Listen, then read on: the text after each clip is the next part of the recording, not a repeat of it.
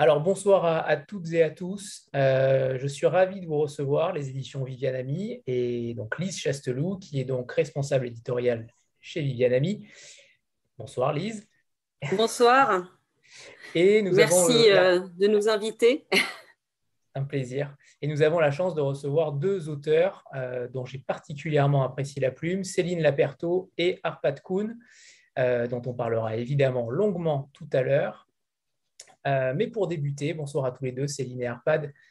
Euh, pour débuter, on va commencer par, euh, par Lise, comme on a toujours l'habitude de d'abord commencer par les éditeurs, parce qu'on aime qu'ils soient mis davantage en avant.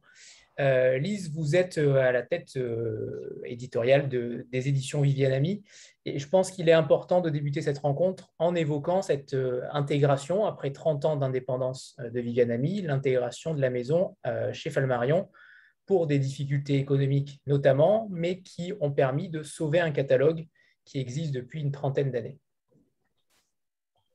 Oui, euh, c'est vrai que voilà, quand on est euh, dans l'édition indépendante, euh, bon, on a certains aléas qui peuvent se présenter. C'est vrai que la mission, en fait, si vous voulez, qui nous tenait vraiment à cœur avec Viviane aussi, qui n'est pas là ce soir, mais qui est toujours présente, euh, c'était euh, de trouver finalement, euh, face aux difficultés économiques qu'on a pu rencontrer, de trouver le meilleur partenaire pour que tout ce travail initié depuis 30 ans, Viviane est une très grande dame de l'édition, je pense que je n'ai pas besoin de m'attarder sur les succès qu'elle a, qu'elle a créés. c'est une femme qui est absolument merveilleuse et c'est vrai que voilà, quand on doit retrouver un repreneur, quand on doit prendre soin d'un catalogue euh, en veillant à la diversité éditoriale, en veillant à poursuivre aussi euh, l'œuvre euh, initiée par les auteurs, toute cette œuvre qui demande qu'à être accompagnée, il fallait absolument trouver le, meilleur partenaire aussi pour ce faire. Il se trouve que effectivement, le groupe Flammarion nous est apparu comme étant le meilleur partenaire. C'est vrai quand on peut voir ce groupe qui euh, rassemble quand même différentes lignes éditoriales aussi, puisque Flammarion, en fait, c'est le groupe Madrigal, groupe Madrigal qui comporte euh, notamment euh, Gallimard, mais aussi de Noël, aussi POL, La Table Ronde, Sarbacane, Mial et Barreau. je crois qu'on peut, en tout cas, nous, on a eu l'assurance avec Viviane, si vous voulez, que la diversité éditoriale, que la ligne éditoriale, que les auteurs aussi, l'œuvre qu'ils ont commencé à, créer et puis l'œuvre qui reste encore à faire se trouvera en tout cas entre très bonnes mains. Et je dois dire que euh, depuis maintenant euh, plus d'un an, euh, on ne peut que se réjouir finalement de voilà d'avoir trouvé des, professionnels, des, des, gens qui sont tout à fait au courant de ce que représente l'édition, de ce qu'est le métier d'éditeur, puisque voilà le fondateur est éditeur et ce depuis plus d'une centaine d'années maintenant. Alors pour ceux qui ne connaissent pas encore les éditions Viviane Ami, il y en a forcément euh, peut-être quelques-uns, euh, quelles sont les voix que vous défendez au sein du catalogue et, notamment qu'est-ce qui vous séduit dans un texte quand vous le recevez? Je crois que ce qui définit vraiment la, ligne éditoriale des éditions Viviane Ami, c'est justement, euh, je dirais, le fait de ne rien s'interdire d'une certaine façon, le fait d'avoir aussi des textes qui sont toujours sur la brèche qui sont toujours en fait euh, d'une certaine façon en train de vous, euh, de vous questionner, qui peuvent être à la limite du genre, qui peuvent aussi être, euh, comment dirais-je, qui mettent le lecteur aussi d'une certaine façon en danger et puis face justement à la société dans laquelle on est, face un petit peu à, à toutes nos contradictions aussi d'une certaine façon. Euh, c'est difficile de le, résumer sans rentrer dans le détail, mais c'est vrai que voilà, on a un catalogue quand même, que ce soit en littérature étrangère ou en littérature française, euh, qui cherche euh, à, retrouver cette singularité, cette espèce de ligne en fait de faille sur laquelle s'appuie finalement l'idée des auteurs, s'appuie l'œuvre aussi des auteurs. là, je pense notamment, par exemple, pour évoquer le texte d'Arpad, on est à la fois euh, sur un récit qui est extrêmement onirique, sur un, roman qui a une, force d'imagination euh, incroyable. on pourrait à la fois, sans forcément tomber dans le cliché, mais être du côté du réalisme magique. En même temps, il y a toute cette part de fantastique noir aussi propre à la littérature de l'Europe de l'Est. Il y a en même temps cette réflexion sociétale aussi sur, voilà, qu'est-ce que c'est que vieillir, qu'est-ce que c'est qu'avoir un corps tout ça mis en orchestré sur le mythe de l'épopée aussi. Donc on a ces différents genres en fait littéraires. On est toujours à la croisée des genres d'une certaine façon. Et pour parler du livre de Céline, je dirais que Céline a une, écriture qui, euh, qui est une écriture vraiment très très viscérale, qui est une écriture qui met sans cesse le lecteur aussi en danger. Euh, là où en fait on pense que les choses seraient acquises, là on pense avoir un livre finalement, euh, comment dirais-je, euh, facile entre les mains, ben non, Céline en fait va vous amener beaucoup plus loin que ça. Céline va vous permettre de vous poser des questions aussi par rapport au, ne serait-ce que par la tragédie qu'est l'orchestre, ne, serait-ce que par le, comment dirais-je, euh, le, sujet tout simplement, mais aussi les personnages qui sont extrêmement présents, les personnages qui, voilà, qui, sont des gens comme vous et moi d'une certaine façon. Je crois qu'il y a le, fait d'être à la croisée des genres aussi, mais que ce soit un genre littéraire ou que ce soit aussi euh, d'un point de vue thématique, je pense que c'est ça qui caractérise vraiment les éditions Viviane Ami. Alors justement, puisqu'on parle de, Céline et Arpad, Arpad, c'est son premier roman qui est traduit en, français.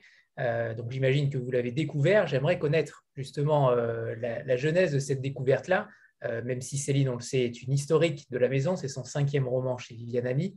mais qu'est-ce comment vous avez travaillé ensemble avec Céline et comment vous avez découvert Arpad? Alors, c'est Viviane qui a choisi le texte d'Arpad.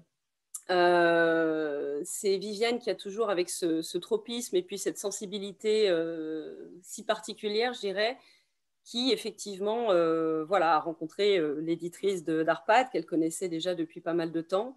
Et puis quand le texte s'est effectivement présenté, Viviane est quelqu'un qui, comment dirais-je, euh, qui est extrêmement sensible. Et c'est vrai que quand on discute aussi avec d'autres éditeurs étrangers, euh, quand on commence à avoir un petit peu d'expérience dans ce métier, euh, on peut avoir effectivement des coups de cœur, en fait, des coups de...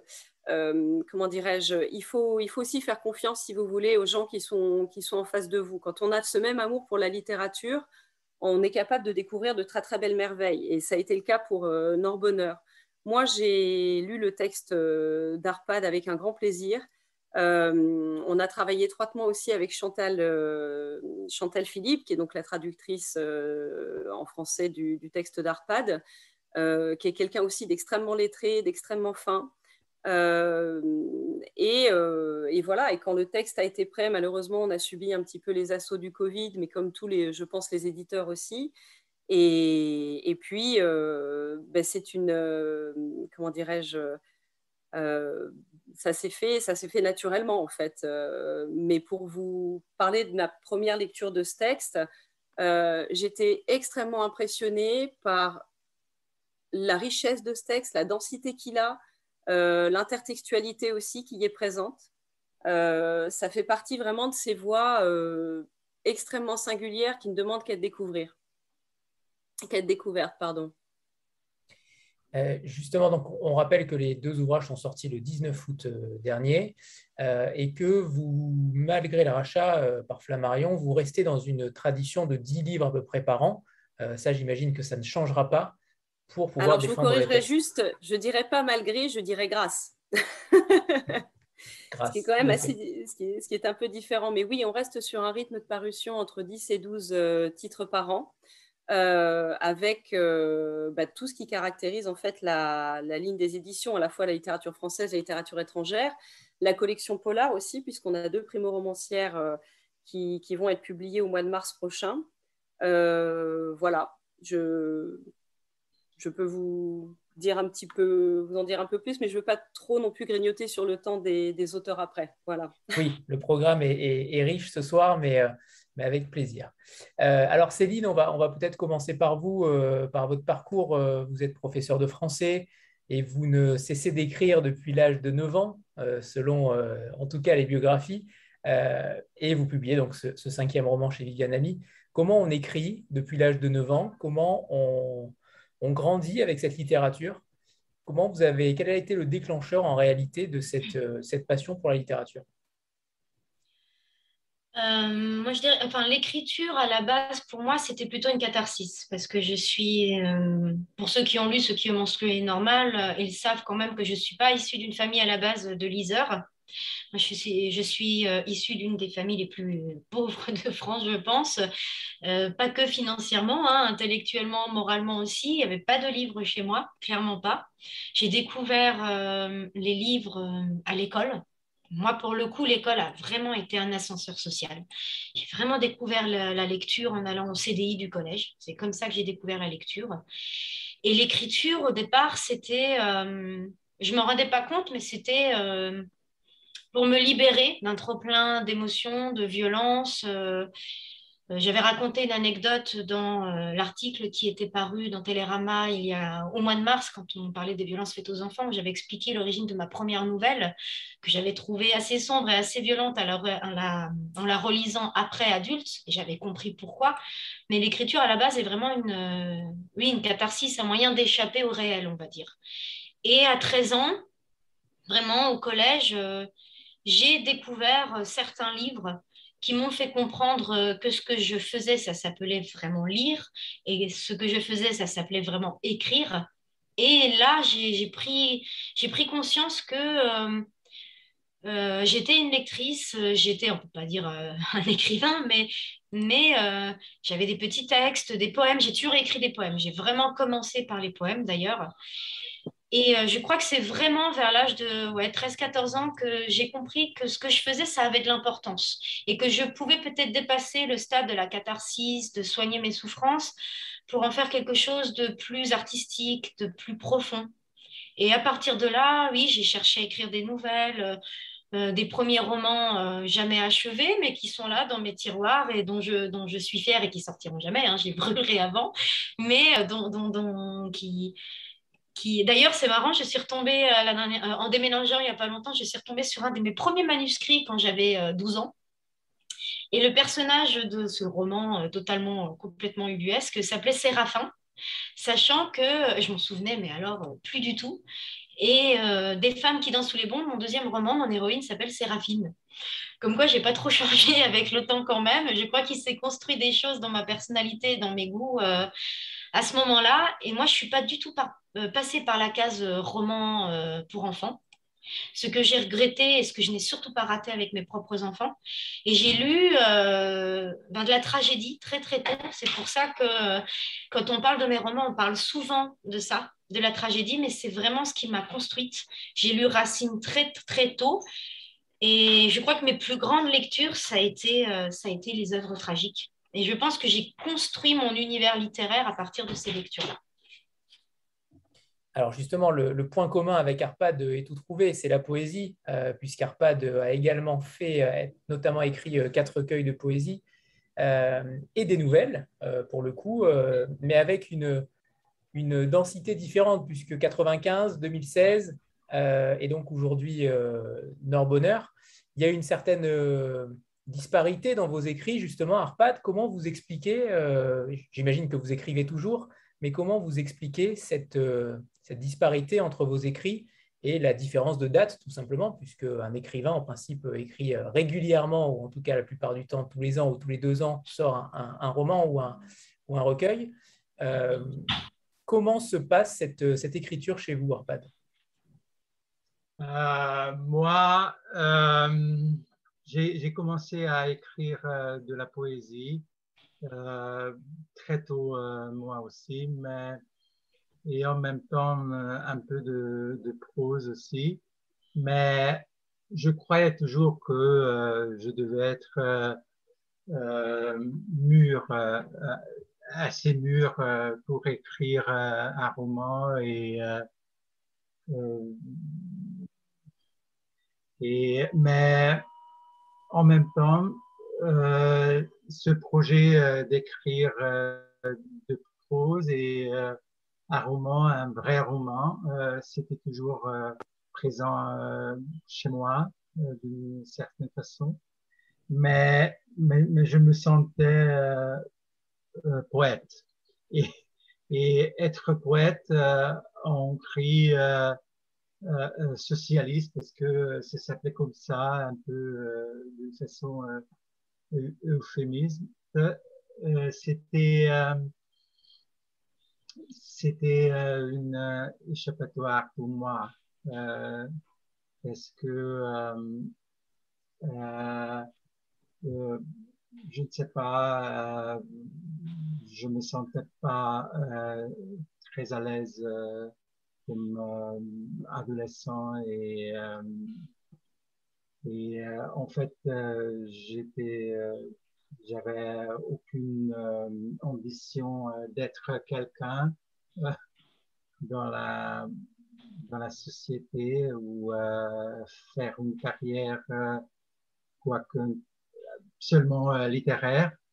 Et être poète c'était vraiment génial et c'était un choix pas, pas, pas très spécial à l'époque parce que l'argent euh, ne comptait pas en Hongrie euh, communiste.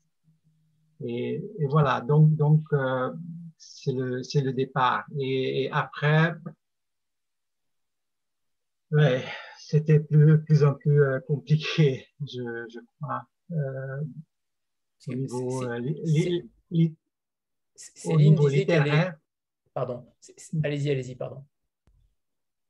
Non, non, non. Je... Céline disait que c'était une, une, catharsis pour elle d'écrire. Pour vous, pour qui écrivez-vous? Est-ce que, euh, en tant que lecteur français, quand, quand j'ai lu votre premier ouvrage, j'avais envie de dire, mais vivement le deuxième, vivement le suivant. Euh, est-ce que vous écrivez pour vos lecteurs? Est-ce que vous écrivez pour vous?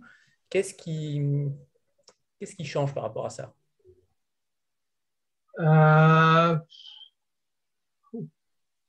euh, je pense pas euh, au, au, lecteur euh, en, en, écrivant, ça c'est sûr.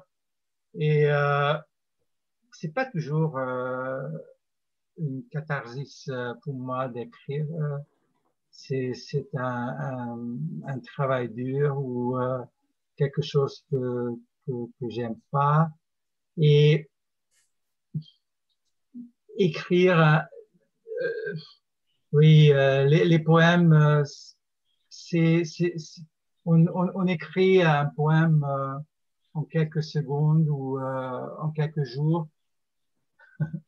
Et, mais, mais écrire un roman, c'est un grand projet et, tu peux, on, on peut, on peut euh, être toujours euh, donc, donc euh, la certitude que euh, tu as quelque chose à écrire, c'est si bien et c'est une corvée aussi, mais, mais, mais ça me manquait. euh, comme poète à que, que ce, ce travail continuel.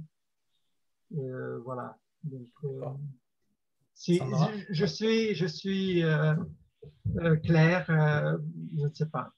Oui, c'est clair. Oui. Ok. Parce que. Euh... Sandra? Oui, bonsoir à tous. Bonsoir Lise, Céline et Arpad. Euh, j'avais une question euh, pour Céline euh, par rapport à ce que vous disiez tout à l'heure, quand même, avec vos lectures assez singulières, quand même, pour une jeune fille. Hein, les tragédies, c'est euh, particulier, en tout cas c'est assez inédit. Euh, je me demandais justement comment euh, vous étiez passé des tragédies type antique, tragédie classique, au roman et alors sans doute en passant un peu par la poésie, mais ça reste aussi assez différent du roman. Donc, comment s'est faite cette translation en fait entre voilà ces genres quand même assez assez différents les uns des autres? Il y a quand même ce côté tragédie, hein. il y a quand même ce côté tragédie encore dans ce que vous faites avec hein, ces, côté même théâtral euh, avec ces, ces chapitres. Euh, oui, c'est, Mais ça, ça, ça, restera. Je crois que ça, c'est dans mes veines. Hein. Plus rien, j'ai grandi avec. Après, euh, pour le reste, euh, euh, je dirais que bah, ça a été au fur et à mesure de mes années scolaires. Hein. Moi, je, n'avais que ça pour pouvoir découvrir la lecture, finalement, le collège, le lycée. Et, et, je crois que j'ai senti une faille, en tout cas dans mon éducation littéraire en arrivant à la fac, enfin juste avant la fac, où j'avais le choix entre lettres classiques et lettres modernes. Et à la base, moi, c'était lettres classiques, point final, puisque j'étais vraiment euh, très, très classique dans mes lectures. J'ai découvert très, très, tardivement le roman contemporain. Et en fait, j'ai changé d'avis euh, au moment de l'inscription à la fac, où j'ai dit lettres modernes, parce que j'avais entendu euh, parler, mais vraiment quelques minutes avant, de, quelque chose qui m'intéressait, qui s'appelait la littérature comparée. Et là, je me suis dit, c'est peut-être le moment de découvrir d'autres choses aussi, d'élargir mon champ de lecture. Et j'ai découvert là un peu plus la littérature contemporaine, j'ai découvert des, des, écrivains euh, notamment Italo Calvino qui m'a plus jamais quitté. Et je crois que c'est à ce moment-là vraiment que, que je me suis euh, ouverte et que j'ai commencé à me tourner aussi vers la littérature contemporaine que je ne lisais pas tellement. Et heureusement, je ne l'ai pas regretté parce qu'il y a des tonnes d'auteurs aujourd'hui que j'aime beaucoup. Donc, c'est assez tardivement hein, que j'ai ouvert euh, euh, on va dire, mon, champ de lecture. Et c'est peut-être pour ça qu'effectivement, dans tout ce que j'écris, on retrouvera quand même toujours quelque chose de l'ordre du cœur antique parce que euh, j'ai grandi comme ça, je me suis façonnée comme ça et je crois que... Euh, alors, j'en prends conscience, des fois, j'essaye d'aller vers autre chose. Mais il y aura toujours un petit quelque chose qui restera parce que c'est trop profondément ancré en moi maintenant faut surtout pas le quitter. C'est votre style, ça fait partie de votre style ah d'écriture. Ne, le quittez pas. Euh, j'aimerais bien que, Lise euh, nous fasse le pitch des deux romans, parce que j'aime toujours les pitchs des éditeurs qui sont souvent différents des auteurs, euh, en tout cas la plupart du temps. comment on pourrait définir ces deux romans, qui n'ont évidemment rien à voir l'un avec l'autre, mais comment vous les définiriez si vous deviez convaincre un lecteur qui n'a pas encore franchi le pas? Alors, je... disons que je dirais que, bon, pour Arpad Kuhn, euh, c'est vraiment l'histoire d'un, c'est finalement l'histoire d'un homme qui, euh, en allant vers l'inconnu, va finir finalement par se, retrouver, par se découvrir lui-même. Il y a à la fois effectivement euh, du réalisme magique à la Garcia Marquez, il y a aussi de l'épopée un peu à la Grimel Simplicius Simplicimus, puisque Aimé Billion est quelqu'un qui, a cette espèce de naïveté, mais qui en même temps euh, euh, a cette sensibilité, cette façon de voir du monde qui est extrêmement onirique en fait et qui n'appartient absolument qu'à lui. Pour moi, c'est un, très, grand roman fin d'évasion qui justement euh, voilà, est capable de réalisme magique, mais aussi de fantastique noir, aussi d'épopée. c'est quand même toute une réflexion, je dirais, sur euh, sur l'identité finalement, puisqu'on chemine dans l'existence, on chemine vers différents continents. C'est aussi une histoire d'exil. Est-ce que, et finalement, d'une certaine façon, comment, même avec l'exil, même en étant déraciné, on essaye malgré tout de retrouver toujours ses racines et toujours s'ancrer quelque part? Et je pense que ça, on l'a vraiment. Euh, en tout cas, dans ce roman, on, comprend à quel point euh, ce personnage d'Aimé Billion est quelqu'un d'extraordinairement unique. Enfin, moi, je, je, voilà, je, c'est un pitch un peu long, mais en tout cas, euh, pour moi, c'est l'histoire effectivement euh, euh, d'un homme qui est étranger à lui-même et puis qui va se révéler, qui va se révéler justement à travers l'exil, à, travers tout, à travers tout ce parcours en fait initiatique. Pour ce qui, pour ce qui s'agit de, enfin pour le livre de Céline, je dirais que c'est vraiment deux demi-frères que tout oppose qui ont cette euh, et qui vont se retrouver finalement euh, euh, dans une situation extrêmement tragique, puisque l'un des deux est garde des sceaux, l'autre est un rocker chanteur. Et puis il y a cette haine viscérale, cette jalousie en fait rampante tout le long finalement du, du, texte, qui fait que on va assister, bien malgré nous, à une tragédie qui est certes euh, familiale, mais qui va avoir vraiment des impacts aussi sociétals. Donc on, confine là de, je dirais, on va de l'intime vers vraiment l'universel, avec toutes, euh, toutes les conséquences que ça peut avoir. Alors je reviens un peu sur, sur ce Aimé Billion, parce que Arpad, je ne sais pas si on peut véritablement euh, tout révéler, puisqu'il y a une partie qui est dans la postface, dans l'épilogue, qui permet de savoir qui était Aimé, Aimé Billion et s'il a véritablement existé ou non. Je ne sais pas si on peut en parler. Euh, ça ne va pas forcément divulgacher quoi que ce soit, mais, euh, mais euh, ce serait bien d'avoir votre avis, Lise. Est-ce qu'on peut en parler ou pas sans, sans, gâcher quoi que ce soit? Je, pense qu'on peut. Je ne sais pas ce que dit Oui, Arpad. oui, non, non, non, mais, Lise, oui. Qu'est-ce que tu voulais, vous voulez dire? Non, je disais qu'en fait, ce qui est intéressant, c'est vrai qu'à la fin de, de Norbonheur, il y a euh, cette lettre finalement à, à Aimé Billion que, que Arpad écrit. Et d'une certaine façon, je trouve qu'on est vraiment au cœur même de la littérature. On dit toujours je est un autre. Pour le coup, Aimé Billion, de ce que. Mais Arpad pourra probablement mieux répondre que moi à cette question. c'est en fait toutes les identités finalement euh, fantasmé, rêvé, qu'on a couché sur papier ou qu'on peut ressentir toute cette empathie en fait qui fait que euh, on est écrivain ou on ne l'est pas, mais c'est aussi la force du poète d'une certaine façon.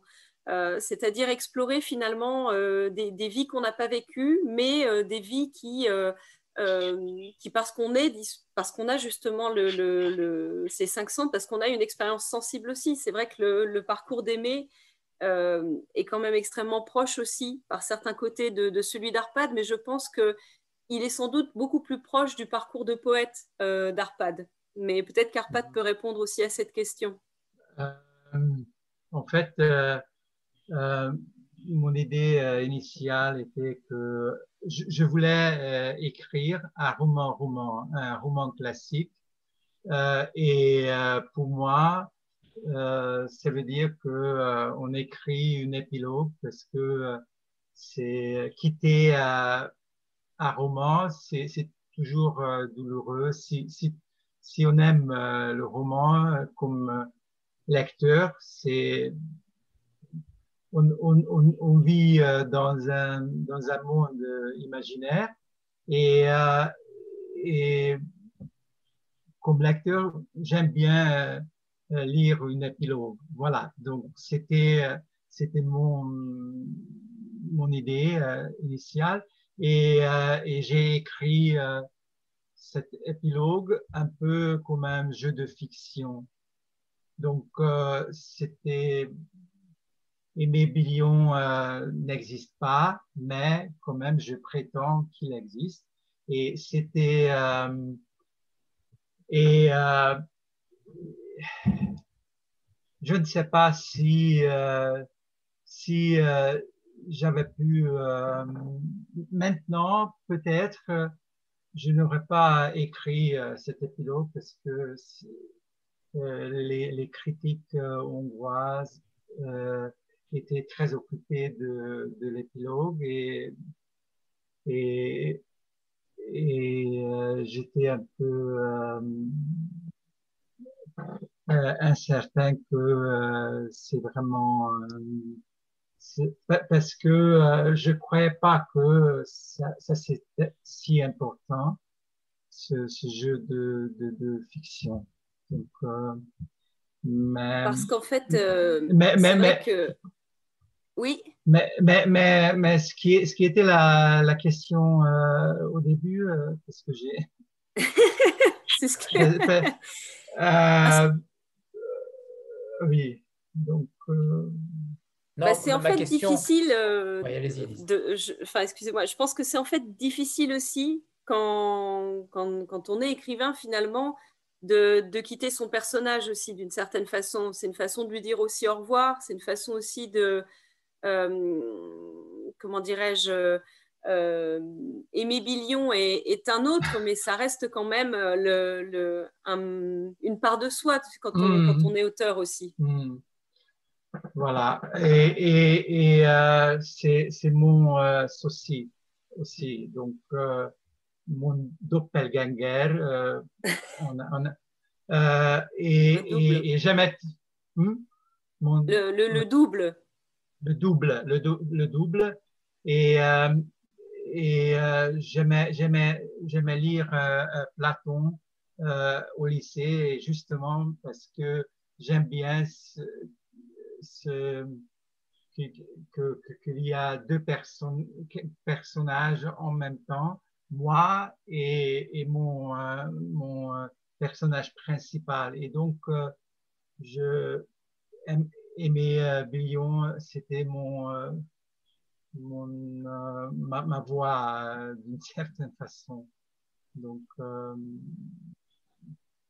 et, et peut-être j'étais très attaché à, lui comme, comme Pas peut-être, sûrement, sûrement. Et, l'épilogue en convient. Aimé Billion, c'est quand même un homme qui doit rentrer chez lui. Il est, aide-soignant à l'hôpital comme vous. Il est traducteur. Il est, c'est un amoureux des langues. Il ne supporte même pas d'être exclu de l'une d'elles, des langues qu'il ne comprend pas. Il a son père qui est reconverti en sorcier vaudou. Il va chercher son or-bonheur, la Norvège, comme vous. Euh, comment un auteur hongrois va euh, arrive-t-il à écrire, en arrive-t-il à écrire euh, une histoire sur, entre le Bénin et la Norvège? Parce que j'ai vécu en France, j'ai fait mes études à Paris et après j'ai été lecteur de hongrois à Bordeaux.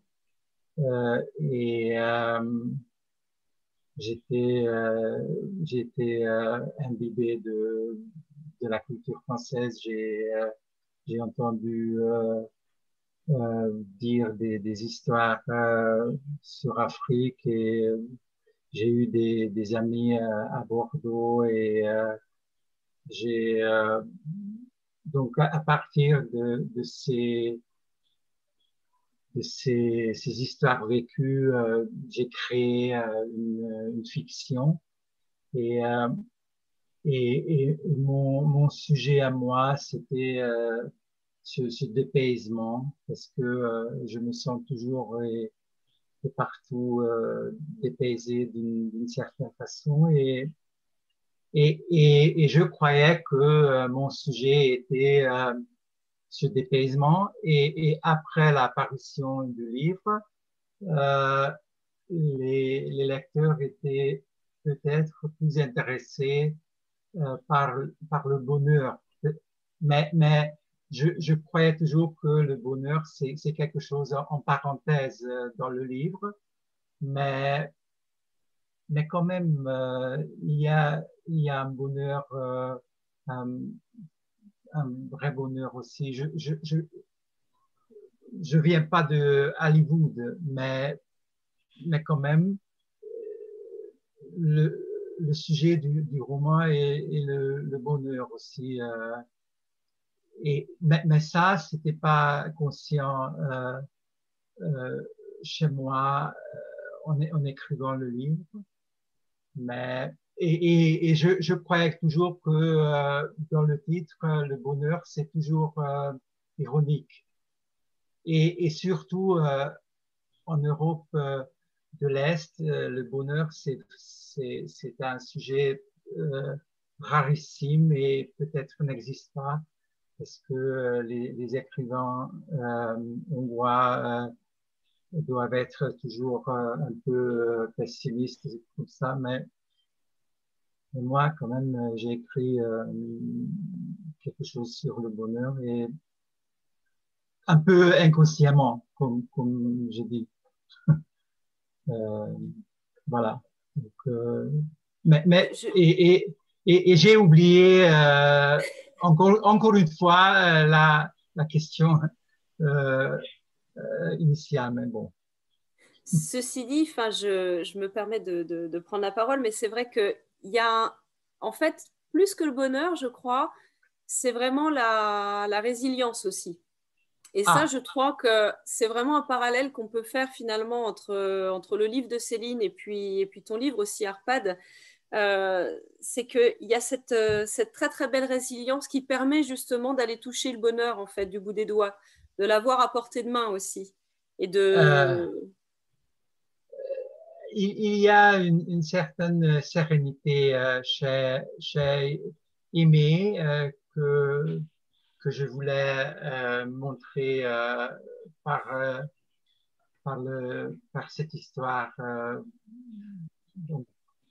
parce que, oui, qu'est-ce que ça veut dire Parce que être serein, c'est plus que, que, d'être heureux ou euh, voilà. Euh... Alors Céline, euh, on n'a pas encore parlé de, du sujet quand même qui est euh, capital dans votre livre. Ce n'est pas le seul, mais il est quand même euh, véritablement extrêmement important. C'est la peine de mort. Euh, avec cette peine de mort, c'est très difficile d'en faire un roman, c'est très difficile d'en parler parce que c'est souvent un sujet tabou. Vous le faites avec talent et brio, et il n'y a jamais de manichéisme. Euh, à chaque fois, vous exprimez les deux points de vue. Ils sont en tout cas abordés. Et ce n'est pas, pas un plaidoyer, même si on sent qu'on connaît à peu près votre avis sur la question, mais peu importe, ce n'est véritablement pas le sujet. Mais pourquoi avoir décidé de s'emparer de ce sujet-là? Aujourd'hui, alors que difficile d'envisager le retour à une peine de mort, notamment par rapport à la CEDH qui, euh, en principe, euh, ne reviendra pas là-dessus parce que c'est au sein de sa convention. Mais pourquoi avoir choisi la peine de mort? Chez moi, c'est un sujet euh, très vieux dans ma tête, très intime. Qui date vraiment de l'adolescence. Hein. C'est un questionnement qui est très profond et lié à ma propre histoire personnelle. Euh, qui, euh, bah, qui, est lié voilà, aussi au drame que j'ai vécu quand j'étais enfant. Euh, je me suis forcément posé la question de savoir si j'étais pour ou contre la peine de mort. Et ce qui m'a intéressé aussi, c'est de savoir si on était en capacité d'évoluer nous-mêmes sur nos convictions dans ce domaine-là parce que moi, je me suis positionnée aussi en tant que victime, puisque j'ai été victime, et que forcément, les premières années, on va dire, de, de mon adolescence, je pouvais être une, une victime, euh, enfin une adolescente assez intransigeante, comme on peut l'être à cet âge-là, et profondément court, etc. Et puis, plus j'avançais, plus je me suis rendu compte que justement, la résilience, la construction d'un chemin que l'on fait pour soi, euh, justement, moi, me, me laisser dans l'obligation de, réviser ma position sur ce sujet-là, parce que je me suis rendu compte que si je voulais réellement me construire, moi, moi seule, pas moi vis-à-vis de mon agresseur, moi seule, il fallait que je vide cette plaie-là et que je, m'en sorte de, cette histoire de la peine de mort. Et je pense qu'on se construit infiniment mieux, on, on réussit infiniment mieux sa vie si on la vit pour soi-même, qu'on ne passe pas 20 ans de sa vie à souhaiter finalement la mort de son agresseur, on passe à côté de sa vie. Concrètement, euh, je pense que ma plus belle revanche aujourd'hui, c'est que mon agresseur puisse voir à quel point finalement ma vie, je l'ai quand même plutôt bien réussi. Et euh, du coup, ça a été un questionnement profond, et puis les réseaux sociaux s'en sont mêlés. Euh, mon statut d'enseignante aussi, puisque euh, en tant qu'enseignante avec mes élèves de troisième, j'étudie Claude Gueux, je fais des débats sur la peine de mort, je m'y intéresse énormément, j'ai vraiment envie de, sensibiliser mes élèves là-dessus parce qu'ils sont de futurs citoyens. Et, euh, et du coup, tout ça, euh, petit à petit, a fait un roman. Alors c'est un roman assez vieux dans ma tête puisqu'il était déjà présent au moment où j'écrivais Des femmes qui dansent sous les bombes, mais à ce moment-là, je ne savais pas du tout comment l'écrire. Et euh, contrairement, je crois, à ce que dit Audiard, euh, un bon film, c'est une bonne histoire, une bonne histoire, une bonne histoire. Bah, quand on est écrivain, c'est pas le cas. Il faut une bonne, une bonne narration, euh, un bon narrateur une bonne trame. Et je l'avais pas, je savais pas sous quel angle aborder ce sujet qui me tenait à cœur.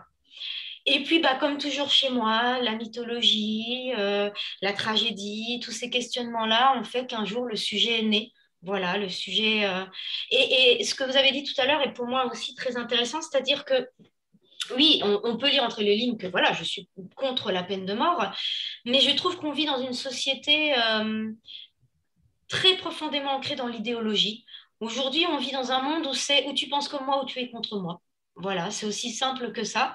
Et moi, j'avais envie de sortir un petit peu de ce manichéisme-là. J'ai des, personnes proches hein, de moi qui sont plutôt favorables à la peine de mort.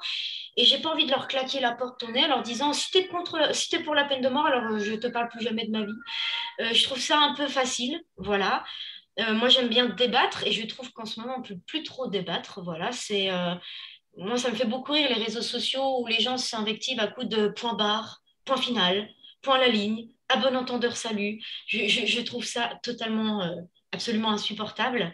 Et moi, j'ai déjà dialogué avec des tonnes de gens qui étaient plutôt favorables à la peine de mort parce que j'avais envie de comprendre. Et euh, certains d'entre eux, je les aime très fort, quoi. Et euh, je pense que on, peut comprendre tout un tas de points de vue. dans la démocratie, il y a quand même un pilier de la démocratie qui s'appelle la pluralité des opinions. Et euh, il y a beaucoup de gens qui sont euh, parfois favorables à la peine de mort. Ce pas des mauvais bougres, hein. c'est des gens qui, qui, sont très ancrés dans leurs émotions, qui, ont peut-être, euh, qui sont peut-être moins lecteurs, où il y a tout un tas de choses qui peuvent l'expliquer. Et moi, j'aimerais bien qu'on puisse un petit peu, dans ce 21e siècle, être un peu serein par rapport à certains débats et ne pas invectiver les gens, ne pas les insulter sous prétexte qu'ils ne pensent pas tout à fait comme nous. C'est pour ça que Roger, je l'ai construit de cette manière-là, parce que Roger, pour moi, c'est pas un monstre. C'est un homme qui a ses souffrances d'enfant, qui s'est un peu perdu dans sa vie, qui, euh, qui mélange beaucoup le personnel et le professionnel, beaucoup plus qu'il voudrait le faire croire. Mais c'est pas un mauvais homme. Voilà, et c'est quelqu'un qui est rempli de doutes, euh, rempli de remords, euh, qui essaye de se le relever comme il peut aussi, et qui fait des mauvais choix, mais aussi des bons choix au bon moment. Et c'est précisément pour respecter aussi ça, l'envie de dire, ben, tout le monde ne peut pas penser, comme moi, mais ça ne veut pas dire que moi, je suis du côté des, des, gentils et que vous, vous êtes du côté des méchants, que j'ai fait de Roger un homme profondément humain. Voilà, c'est pas un monstre sous prétexte qu'il est pour la peine de mort.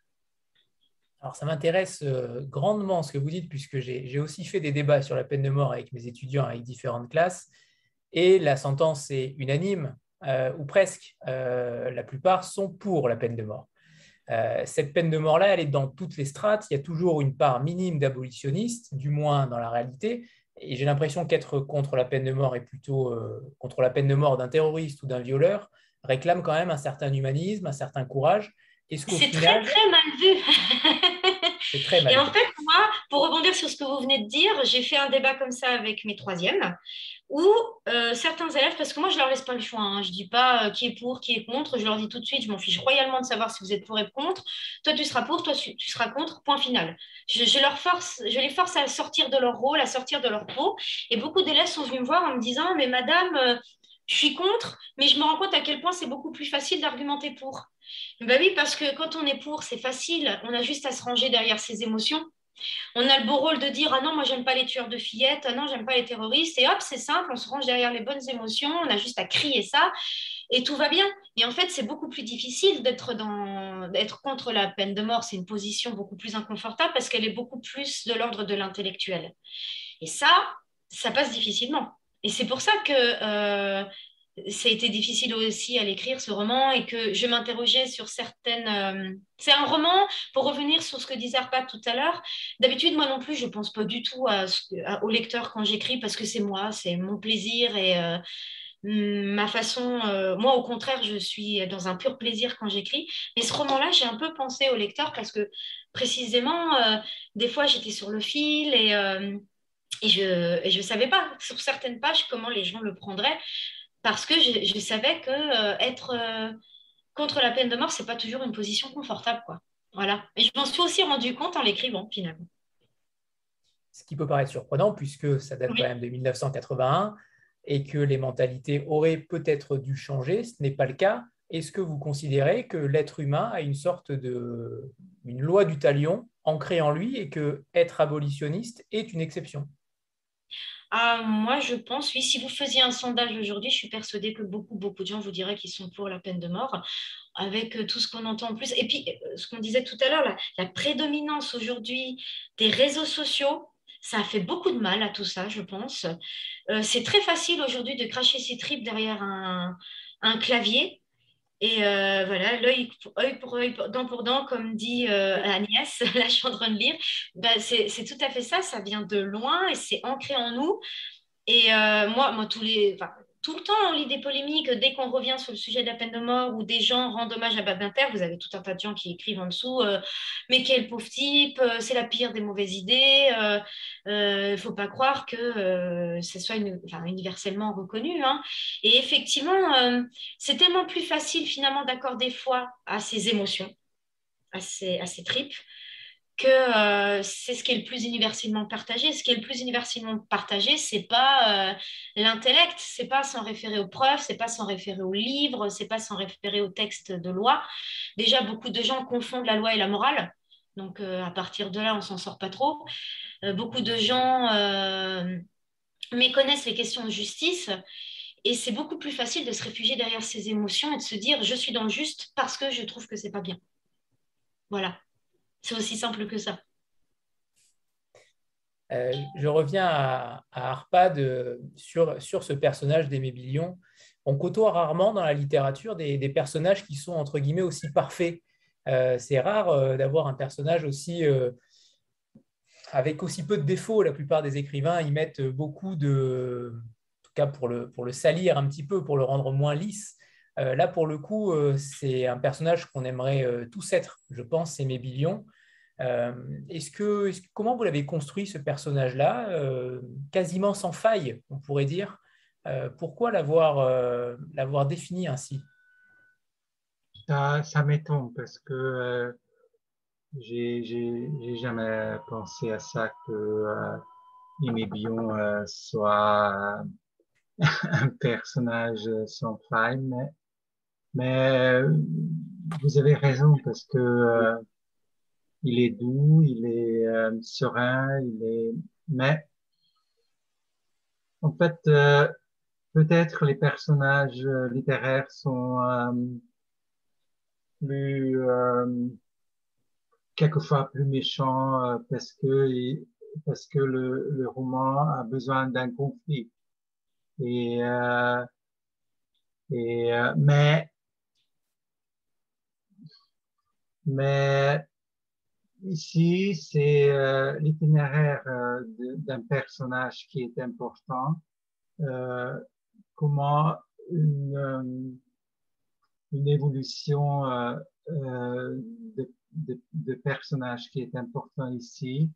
Mais c'est la première fois que, que, que j'ai j'ai entendu que j'entends dire de ça.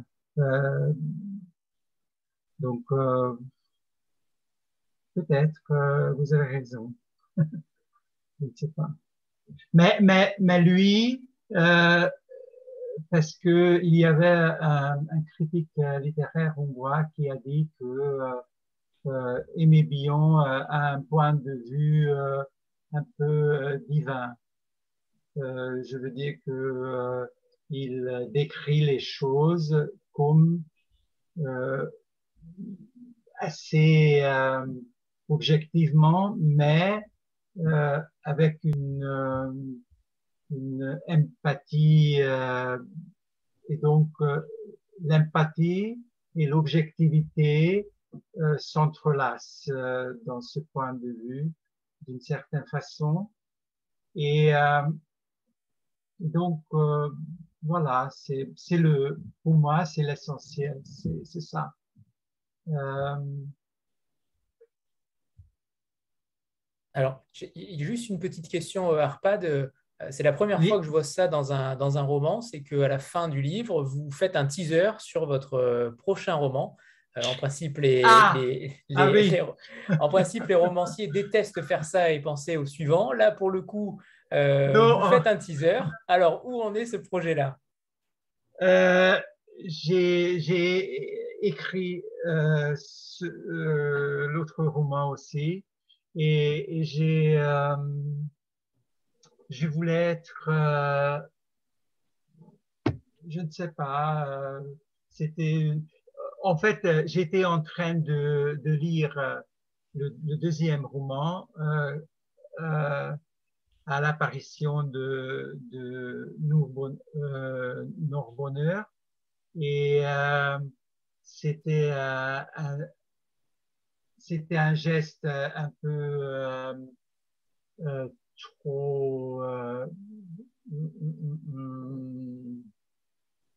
trop comment ah le mot français c'est ah, courageux mais, mais, plus que courageux donc téméraire un peu téméraire voilà et, euh, euh, c'est, c'est, je, je, et, je voulais être un peu hasardeux aussi. Et joueur. Euh, c'est l'impression que vous êtes facétieux.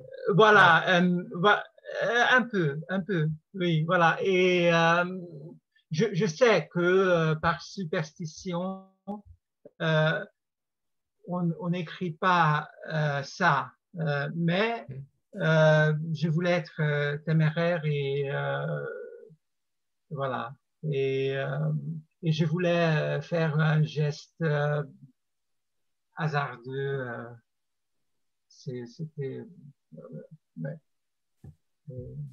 Alors, est-ce que vous pourriez nous faire euh, une lecture, euh, l'honneur de nous faire une lecture en hongrois, justement, comme on en a l'habitude euh, dans cette rencontre, dans ces rencontres, de, faire place à la langue originale, sûrement avec une beauté sans pareil, et ensuite avec le passage en français?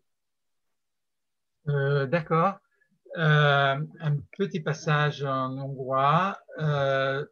le, début de l'extrait qui euh, suivra en, en français. Euh,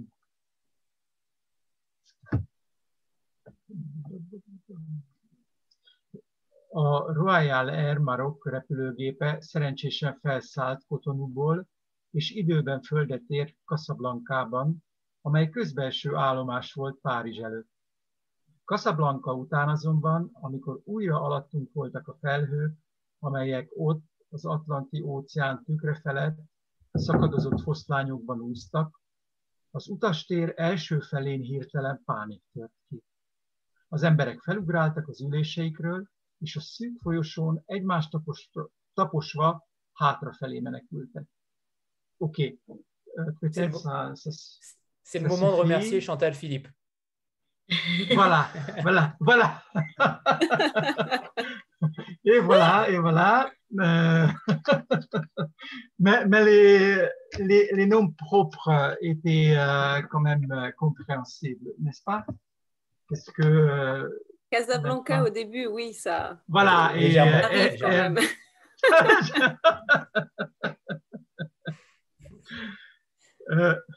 l'avion de Royal Air Maroc a décollé sans encombre de Cotonou et atterri à l'heure à l'escale de Casablanca. Mais après Casablanca, alors que nous étions de nouveau au-dessus des lambeaux de nuages qui survolaient l'océan euh, Atlantique, une soudaine panique a éclaté à l'avant du compartiment voyageur. Les passagers ont bondi de leur siège et se sont enfuis vers l'arrière en s'écrasant mutuellement dans les trois passages. Ma première pensée a naturellement été que nous étions en chute libre. J'ai alors entendu avec un immense soulagement le commandant annoncer au micro qu'un énorme python était sorti du porte-bagages. Il priait instamment euh, la personne à qui appartenait le python de venir à l'avant le capturer.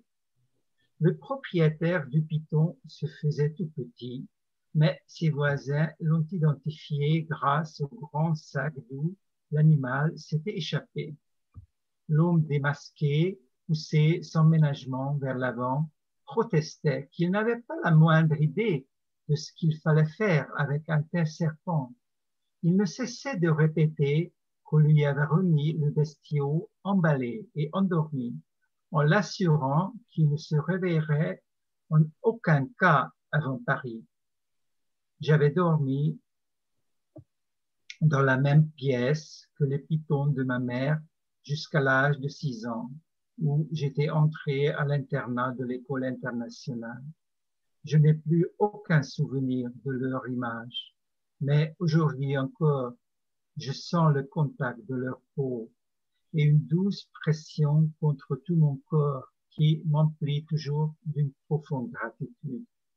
Même sans souvenir, je sais exactement que c'était eux qui venaient autrefois se blotter contre moi et me cajolaient comme ma mère me confiait à eux parce qu'elle n'avait ni l'envie ni le temps de s'occuper de moi je me suis frayé un chemin jusqu'à l'endroit où le trafiquant d'animaux était malmené par des passagers prêts à le lyncher, tandis qu'il se cramponnait, livide, à un accoudoir. J'ai tenté de calmer les esprits en promettant de m'occuper du serpent.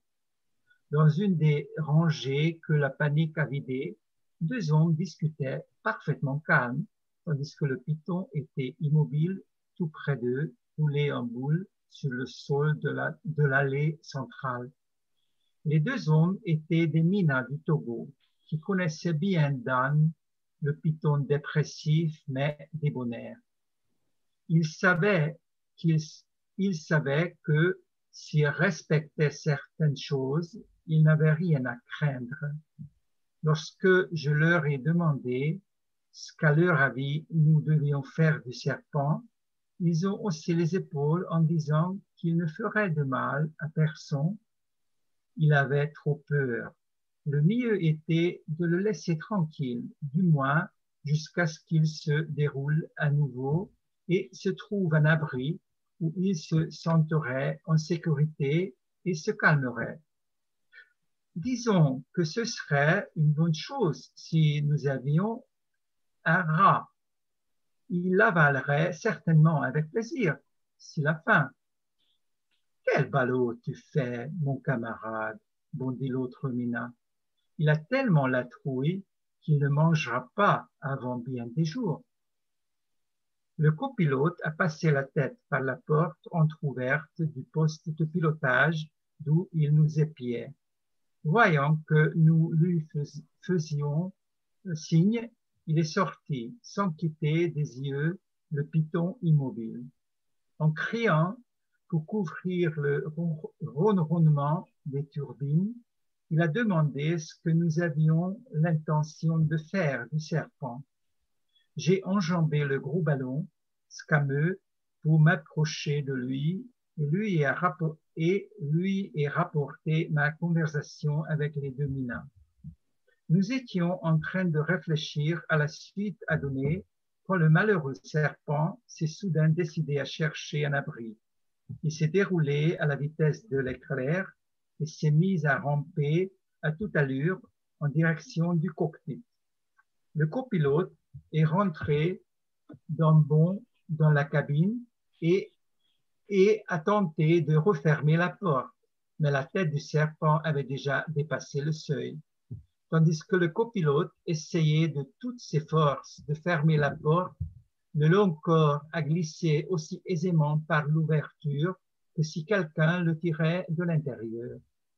Puis la queue du serpent a disparu, la serrure a claqué et s'est brusquement ouverte quelques secondes plus tard. Le commandant et le copilote se sont jetés en vol plané dans le couloir. Nous renversons au passage, les deux et moi. Quand nous nous fûmes tous relevés, le commandant de bord, un Marocain, exposa la version optimiste de la situation.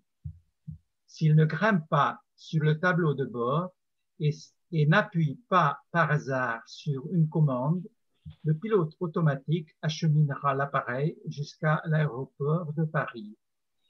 Et là, demanda l'Andemina. Le commandant haussa les épaules. La serrure plaqua toute seule et nous nous demandâmes ce que, le python faisait là-dedans. Je vais voir, proposai-je. Le poste de pilotage me parut aussi vide que s'il n'y avait personne d'autre que moi. Après l'étroit couloir, j'avais une impression d'espace. L'alignement des vitres en demi-cercle semblait se poursuivre à l'infini. J'avais l'impression d'être sorti en plein ciel et de marcher sur le velours blanc des nuages. Entre-temps, le piton s'était glissé entre les deux sièges au soleil. Effrayé, il s'était remis en boule. Mais quand je m'approchais de lui, ses anneaux se relâchèrent. Il dressa la tête, millimètre par millimètre, comme s'il devait soulever un grand poids. Voilà. Euh, on reconnaît la, qualité de la langue française. Hein. Merci. Euh, on, va faire une petite photo euh, avant de passer la parole à Stéphanie et Sandra, une petite photo de groupe comme on en a l'habitude. Voilà, préparez-vous. 3, 2, 1. Ceux qui ont les livres, vous avez l'habitude. C'est parfait. Merci. Stéphanie, c'est à toi. Oui, bonsoir à tous. Euh, bonsoir euh, Arpad, Lise et Céline, et, à tous bien sûr. Euh, donc moi j'ai une question pour Céline plutôt. donc j'ai pas encore lu votre roman, mais c'est vrai que c'est un sujet extrêmement fort. Et vous disiez tout à l'heure que vous aviez vécu vous-même des traumatismes dans l'enfance.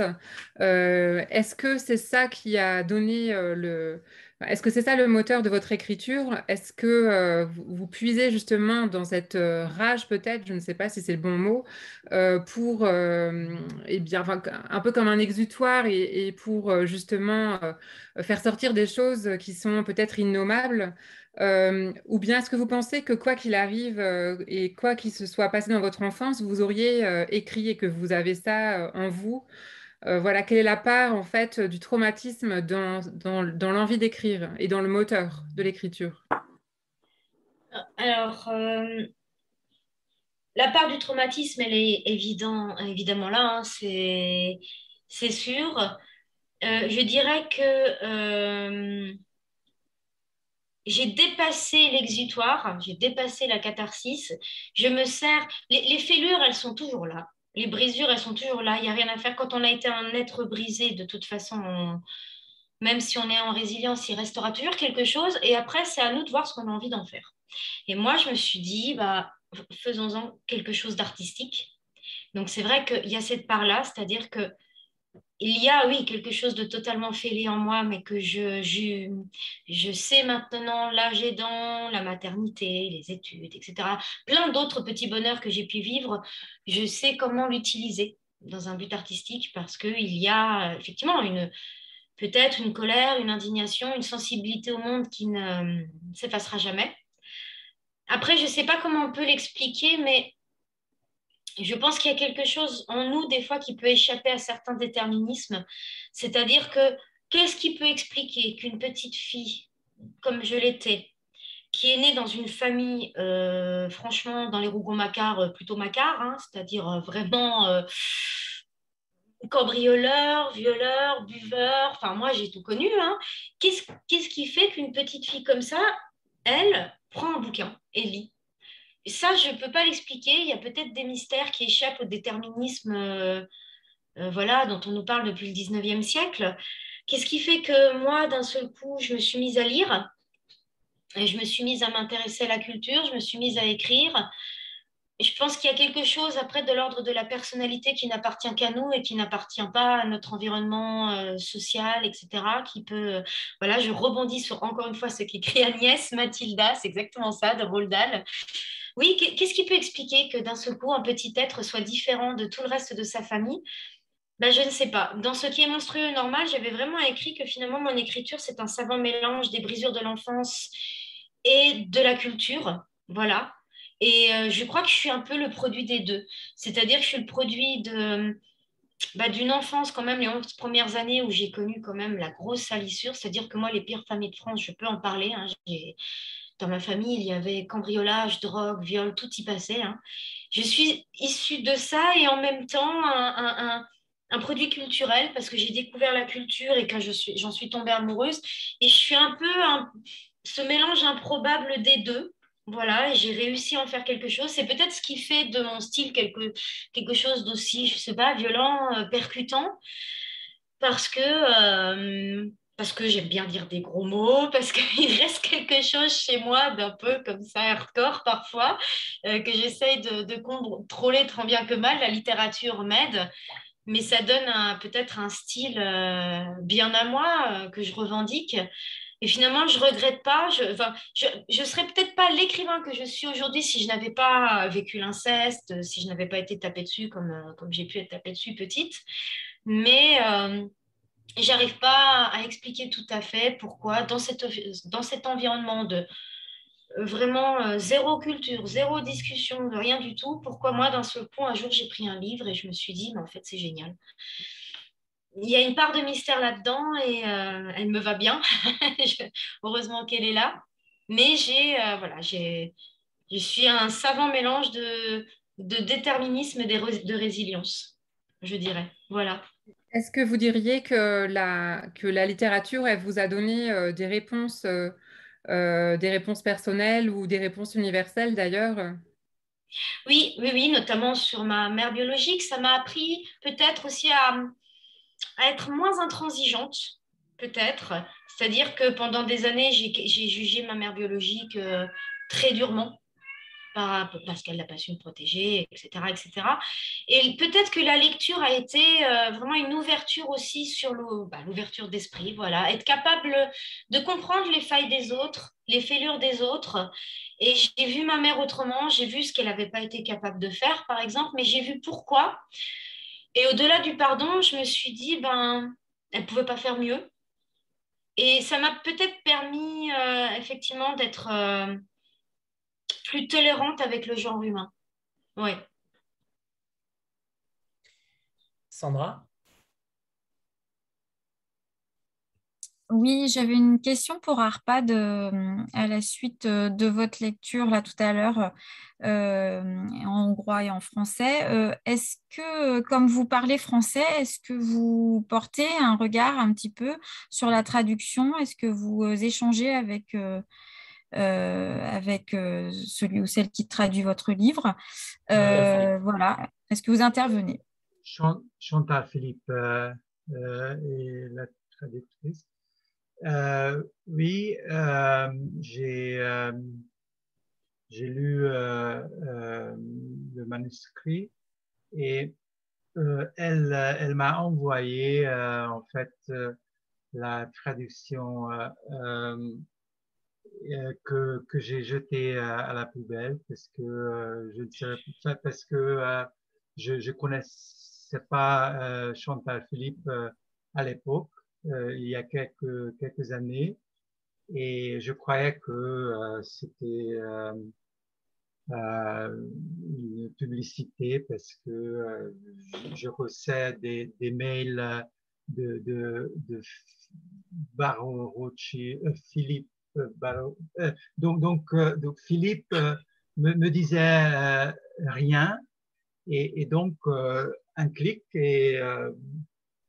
et après, euh, euh, une connaissance euh, commune m'a dit qu'il il y avait Chantal qui euh, comprenait pas pourquoi je lui avais pas répondu et, voilà. Et, après, j'ai fouillé le, la poubelle et j'ai j'ai trouvé euh, la lettre de, de Chantal, donc, donc euh, email. Et, euh, et après, on, on a commencé à changer de d'email et, et après, on a on a travaillé ensemble et on est devenus bons amis et très proches et euh, donc, donc, donc, j'ai vu, j'ai vu, j'ai lu euh, la traduction, mais, mais c'était la, euh, euh, ça, ça, ça commençait euh, comme ça. Et vous êtes intervenu? Vous êtes intervenu dans la traduction? Vous avez pu l'aider, l'aiguiller par rapport au terme Très, très peu en fait. J'ai j'ai vu euh, quelques parce que euh, quelquefois c'était euh, un bévu ou euh, une, une, faute ou j'ai j'ai expliqué à, à, Chantal ce que ce que je voulais écrire en fait mais mais très peu. Hmm. Ok. Léna? Oui, bonsoir à tous.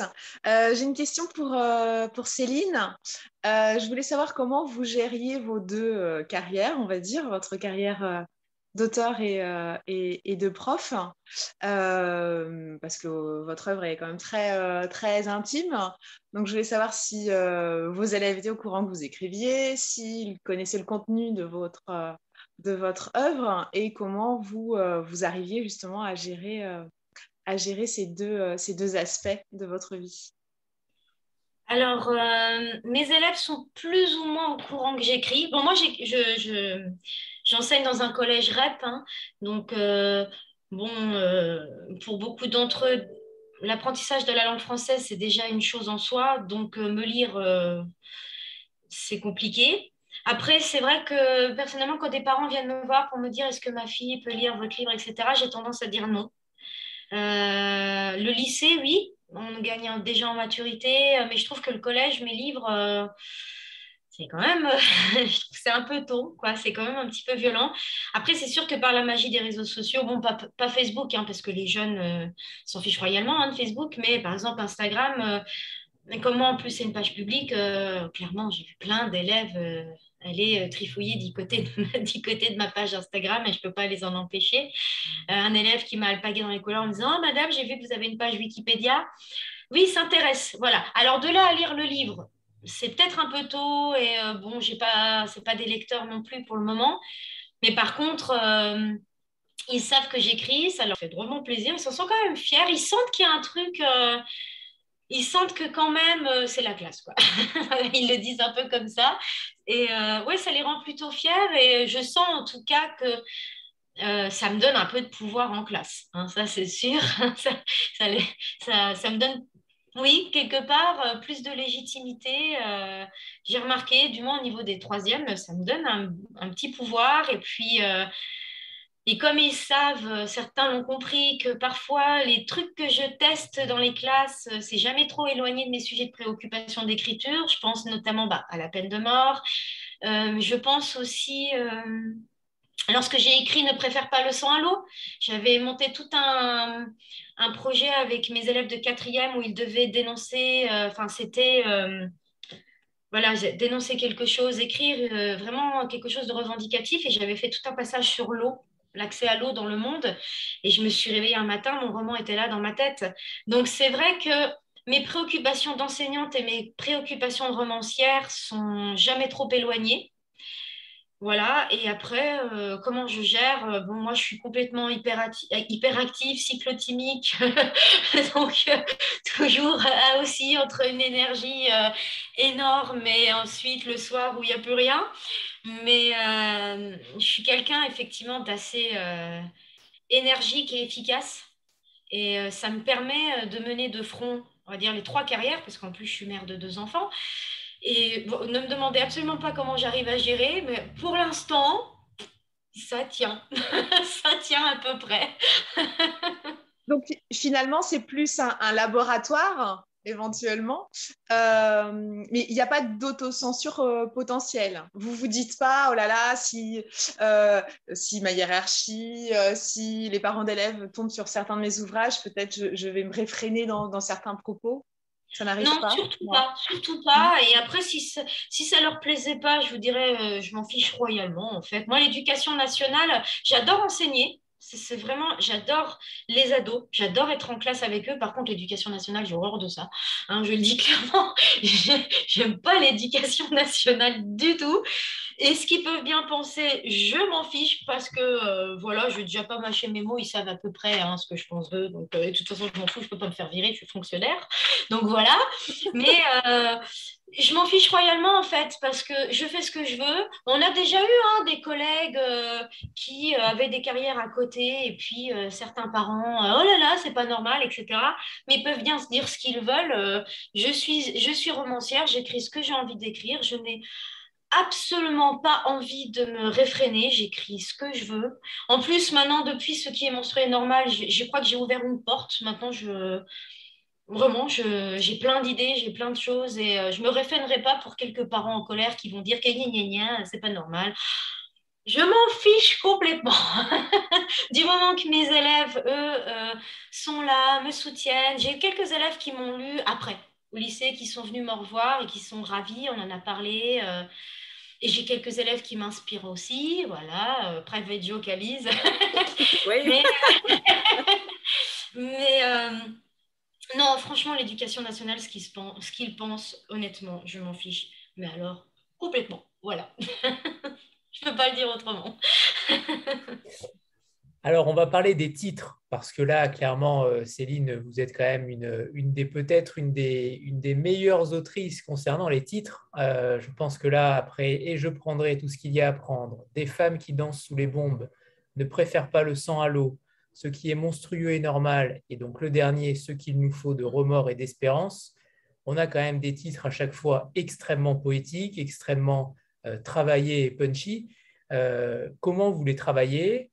Et on parlera tout à l'heure du euh, titre également de Harpad qui a été modifié euh, justement, j'aimerais bien savoir pourquoi, euh, avec Aimé Billion en hongrois, on parlera tout à l'heure, mais, mais Céline, quant à vous, comment vous travaillez ces titres, comment vous arrivez à trouver cette alchimie, cette harmonie à chaque fois qui fait mouche? Alors, parfois, c'est de la collaboration et parfois, c'est moi toute seule. Bon, moi, j'adore les titres avec des verbes. J'y peux rien, ça me plaît. Euh, mon premier, euh, pour ce qui est de. Euh, et je prendrai tout ce qu'il y a à prendre, c'est pas moi. Euh, c'était pas le titre que j'avais à la base, mais en, ayant discuté à l'époque avec Viviane, on trouvait qu'il était le titre que moi j'avais trouvé n'était pas assez percutant par rapport à l'histoire. Et moi j'avais pris le parti de faire confiance à la maison d'édition, comme je continue de le faire. Et euh, donc, on avait changé. Et on, avait très bien fait parce qu'effectivement, ce titre était meilleur. Des femmes qui dansent sous les bombes, euh, je crois que j'ai eu le titre pratiquement au même moment où l'histoire est née dans ma tête. Et euh, ce roman-là est particulier puisqu'en fait, je ne sais pas ce qui s'est passé. C'est peut-être l'année où j'ai passé l'agrégation, je suis devenue un génie, j'en sais rien. Mais Viviane n'a rien touché à ce roman, ni le titre, ni les mots, rien du tout. Je ne peux pas l'expliquer. Et ne préfère pas le sang à l'eau aussi, c'est à moi. Je crois que je m'étais servi, j'avais lu euh, un proverbe indien, je ne sais plus exactement ce que c'est, c'était plutôt le vent, et je l'avais euh, adapté. Et donc ce titre-là aussi, et ce qui est monstrueux et normal, ce n'était pas du tout le titre non plus que j'avais choisi, mais là encore une fois, la maison d'édition avait trouvé que le titre était peut-être pas assez percutant par rapport à ce que je faisais passer avec ce livre. Et on a cherché, cherché, et c'est Viviane, euh, ou c'est peut-être, je sais plus si c'est Viviane, enfin, qui m'a dit tiens, on a ça, c'est une phrase qui était déjà dans Je prendrai tout ce qu'il y a à prendre, en fait, ce qui est monstrueux et normal. Et on a fait du coup euh, le lien. C'est là qu'on voit hein, euh, le travail des maisons d'édition parce que c'est euh, les personnes avec qui je travaille qui, se sont dit Ah, mais cette phrase-là, elle était dans Je prendrai tout ce qu'il y a à prendre, on peut faire un lien. je trouve ça très, très beau, quoi. Et le dernier titre, bon, allez, Lise, elle sait. Alors là, c'est un peu différent. C'est-à-dire que, alors là, je n'avais pas du tout de titre. Je ne savais pas. Je ne savais pas quoi faire. Et il se trouve qu'avec ma meilleure amie, tous les mardis soirs, on se fait une soirée bouteille de vin rouge, toutes les deux. voilà. Et pas du tout de titre. Et on commence à partir dans un petit délire toutes les deux sur mon carnet. On écrit tout un tas de titres euh, plus nuls et plus bizarres les uns que les autres et où on rigolait vraiment. Et d'un seul coup, elle écrit ça et je m'arrête de rire et je me dis Ah non, mais en fait, ça, c'est un titre. En fait, ça, c'est magnifique. Et donc, je suis désolée de dire que ce titre est issu d'une petite soirée beuverie avec ma meilleure amie. Voilà, comme ça, vous saurez absolument tout. Il faudra donc en faire régulièrement, au moins une fois par an. Et, alors, et quant au titre euh, d'Arpad, euh, de ce que j'ai cru comprendre, de ce que j'ai lu, euh, il fait état d'Aimé Billion dans le titre, en hongrois, il me semble. Alors, je ne vais pas faire l'affront de dire le, titre. Voilà, c'est le titre Boldogesak. Le, le titre hongrois, ça sonne bien en hongrois, mais c'est très plat euh, en français, euh, heureux nord. Donc, euh, on, devait trouver quelque chose. Et Chantal n'a pas trouvé un bon titre, mais j'ai un ami français, un poète euh, qui s'appelle euh, euh, Guillaume Métaillé, et, lui, c'est qui a qui a qui a trouvé le, titre pour moi et pour nous. Et, il a dit pourquoi pas nous bonheur comme ça. et voilà. Et, il y a un sous-titre que Aimé raconte. Alors justement, c'est le, même, c'est le même en hongrois, c'est le, le, sous-titre. Voilà, c'était ma question justement. Pourquoi avoir décidé de d'enlever Aimé Billion dans le titre? En français? Euh, En français, bien sûr. Euh, euh, c'était pas, c'était pas mon truc le, titre en français parce que j'entends pas comment ça. Pour la, ouais, pour la traduction en fait du titre, c'est vrai que normalement ça aurait dû être mot à mot nord lointain ou hmm. nord heureux.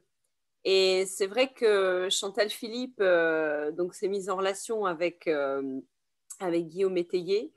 Euh, et puis Norbonheur, en fait, c'est plutôt le, c'est, le côté très poétique, très onirique, en fait, de Norbonheur qui est vraiment ressorti. Et je dirais que le, le, le récit, en fait, la vie d'Aimé Billion, contrairement, d'ailleurs, on le voit, hein, ceci dit, Arpad, sur la couverture hongroise du livre. tu, tu peux nous la montrer? Voilà, donc donc c'est euh, Nour, vraiment... euh, heureux. Nord heureux, voilà. Oui, et en fait, heureux, voilà. Et le sous-titre euh, raconté par Aimé Billion, c'est on est resté hmm. fidèle en fait à la, euh, au texte hongrois et il vient en fait en sous-titre. Donc c'est ce qui explique qu'on ne le voit pas sur la couverture en premier, si c'était la question. Ah, ah non, non, non, non. Oui, voilà. non, c'était pas. Non. Ah, ah ok, ok. Hmm. Exact, tout à fait. Tout à fait. C'était la question. Oui. Là, voilà. Euh, Aurélien? Bonsoir à tout le monde. Euh, j'avais une question, euh, bon, à la fois pour l'éditrice et pour les auteurs. C'est concernant l'illustration de couverture, en fait, comment le choix s'est opéré? Parce que moi, ça me fait penser à la justice, à une allégorie de la justice quelque part, et quelque chose de très mythologique aussi. Et j'ai vu que l'exergue reprend un passage mythologique euh, de, attendez, je sais plus, de Apollodore. Donc euh, voilà, c'était ça la question. Parce que les couvertures, c'est ce qui attire aussi le regard. Euh. Tu, tu, veux répondre, Céline ou... Oui, oui, oui. Bah, de toute façon, c'est pareil. Là, encore une fois, c'est une collaboration. voilà, Lise m'a proposé plusieurs illustrations. Et euh, parmi euh, les illustrations qu'elle m'a proposées, bon, il y avait des trucs, c'est vrai, la chaussette, etc. C'était pas trop. Mais celle-là, elle nous a tout de suite tapé à l'œil. Effectivement, elle faisait euh, référence aussi à ma, dédicace en exergue, la référence à, à Méduse d'Apollodore. Donc, on l'a trouvée absolument merveilleuse. Et elle a cette cette profondeur de champ, cette statue avec euh, la tête coupée, elle parle tout de suite finalement de la décapitation, on comprend assez vite où on va en venir, avec cette référence mythologique. Enfin, on l'a trouvée absolument parfaite. On n'a vraiment pas mis beaucoup de temps. Quand on, est, on a fait le défilé, on est tombé sur celle-là, on s'est dit, mais elle illustre vraiment à la perfection tant par la portée de son symbole, la portée esthétique, euh, la portée mythologique, tout y était en fait. Donc on, s'est décidé très très vite hein, pour cette photo-là. Absolument. Et puis, euh, on a donc cette euh, maquette qui est très spécifique hein, euh, aux éditions Viviane Ami. c'est vrai que quand on a, alors ça c'est le côté un peu plus technique, on va dire, mais c'est vrai que quand on a des titres qui sont assez longs aussi, il faut quand même essayer de trouver une harmonie, il faut quand même essayer de trouver ce qui rentrait déjà dans le livre finalement d'une certaine façon. Et c'est vrai qu'à la fois, cette image donc de, de, statue grecque, en fait, il s'agit de, il s'agit de la tête de Méduse. Si on regarde bien, en fait, on voit les, justement les petits serpents euh, autour du cou, mais qui sont aussi une façon d'être enchaînés. Il y a à la fois, je dirais, cette euh, profondeur aussi par rapport au texte, avec ce côté tragique, ce côté antique aussi, avec ben, toutes ces, émotions en fait un peu sombres hein, qui habitent l'humain, puisque bon, depuis très longtemps, euh, euh, on le dira jamais assez, mais le monstre est humain et qu'on le veuille ou non d'ailleurs. Euh, et d'une certaine façon, il fallait qu'on trouve une image qui puisse euh, à la fois faire preuve d'une certaine forme de classicisme, mais en même temps être aussi euh, assez décalée, bien illustrée de propos. Et c'est vrai qu'elle elle est à la fois très élégante, elle est à la fois très intrigante aussi. Et quand on a passé en revue les différentes images avec Céline, ça a vraiment été une évidence.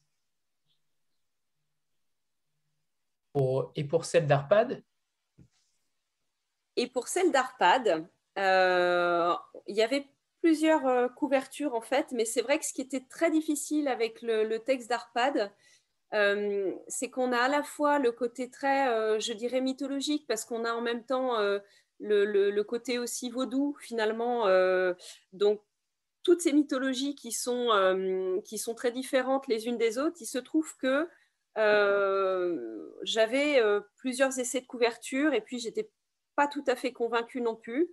Et j'ai demandé donc au, directeur studio donc, de, Flammarion avec qui on travaille en, étroite collaboration, qui lui avait lu le livre, qui lui avait effectivement euh, on s'est très très bien compris. Et puis c'est vrai qu'on a, on a regardé la couverture aussi euh, du livre hongrois. Euh, et avant de proposer quoi que ce soit à Arpad, je voulais vraiment avoir quelque chose d'assez définitif aussi. une couverture qui puisse parler quand on voit un peu, en fait, il s'agit du bas-relief de l'église euh, dans laquelle en fait euh, Aimé Billion, enfin, le personnage d'Aimé Billion euh, se réfère dans le livre d'Arpad Kuhn. À un moment donné, il est, il, est guide touristique et il a à charge en fait une église, une église où il y a des bas-reliefs en bois. Et il se trouve que le directeur donc artistique avait fait des photos personnelles, des, des photos de cette église-là et notamment des bas-reliefs. Et il se trouve que ce bas-relief-là, en fait, euh, est ressorti finalement dans la sélection photo. On a bien réfléchi et je me suis dit, mais c'est formidable parce qu'on a vraiment toute la teinte, un petit peu aussi, euh, euh, comment dirais-je, on a l'aspect à la fois mythologique, on a l'aspect à la fois onirique aussi, on a la, la, profondeur en fait, finalement de. Voilà, absolument. Et, en même temps, il y avait ce, côté aussi africain. On arrivait vraiment à faire le lien, je trouve, de, entre le sud et le nord, d'une certaine façon. Et c'est comme ça que ça s'est décidé. Et puis j'ai soumis l'illustration à Arpad. Et, euh, et je crois qu'Arpad a bien aimé.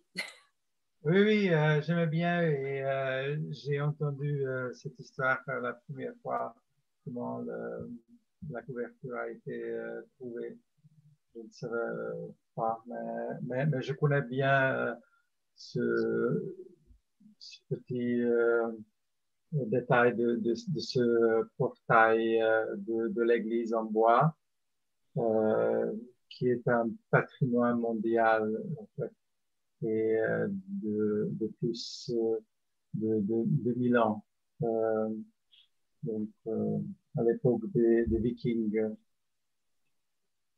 Et c'était ça qui était intéressant aussi, justement, essayer de faire résonner une certaine modernité, mais à travers justement bah, c'est un peu l'histoire euh, de la littérature. On parle, des, on part des mythes, on parle des tragédies, on part de, des épopées, et puis ce qu'on arrive à en faire encore de nos jours, d'une certaine façon. Et c'était ça, c'était vraiment ce passage de relais-là aussi qui, qui, nous tenait à cœur. On ne va pas se quitter sans une lecture euh, d'un extrait de Céline Laperto, bien sûr. Alors c'est le moment, Céline, de nous faire, euh, de faire tomber le coup près, je dirais. Bah, on n'en est pas encore là, hein. je vais en être au tout début, euh, lorsque Roger propose pour l'instant. C'est déjà pas mal. Ce que Roger propose, c'est un retour dans le passé, un saut dans le vide qui pourrait ruiner son avenir si son projet n'aboutit pas. Depuis l'adolescence, depuis les débats avec son frère, les textes trouvés par son père, sa pierre de touche, son élixir de jouvence, et de porter une réforme comme celle sur laquelle il travaille. Il n'ignore pas le ridicule que l'on verra dans le fait de revenir sur des arguments tricotés et détricotés par des hommes de la trempe d'un Maurice Barrès ou d'un Robert Badinter. Il faudra que sa cuirasse soit épaisse, que son courage ne connaisse aucun talent d'Achille, qu'il n'ait pas peur des salissures jusque sur les murs de son appartement.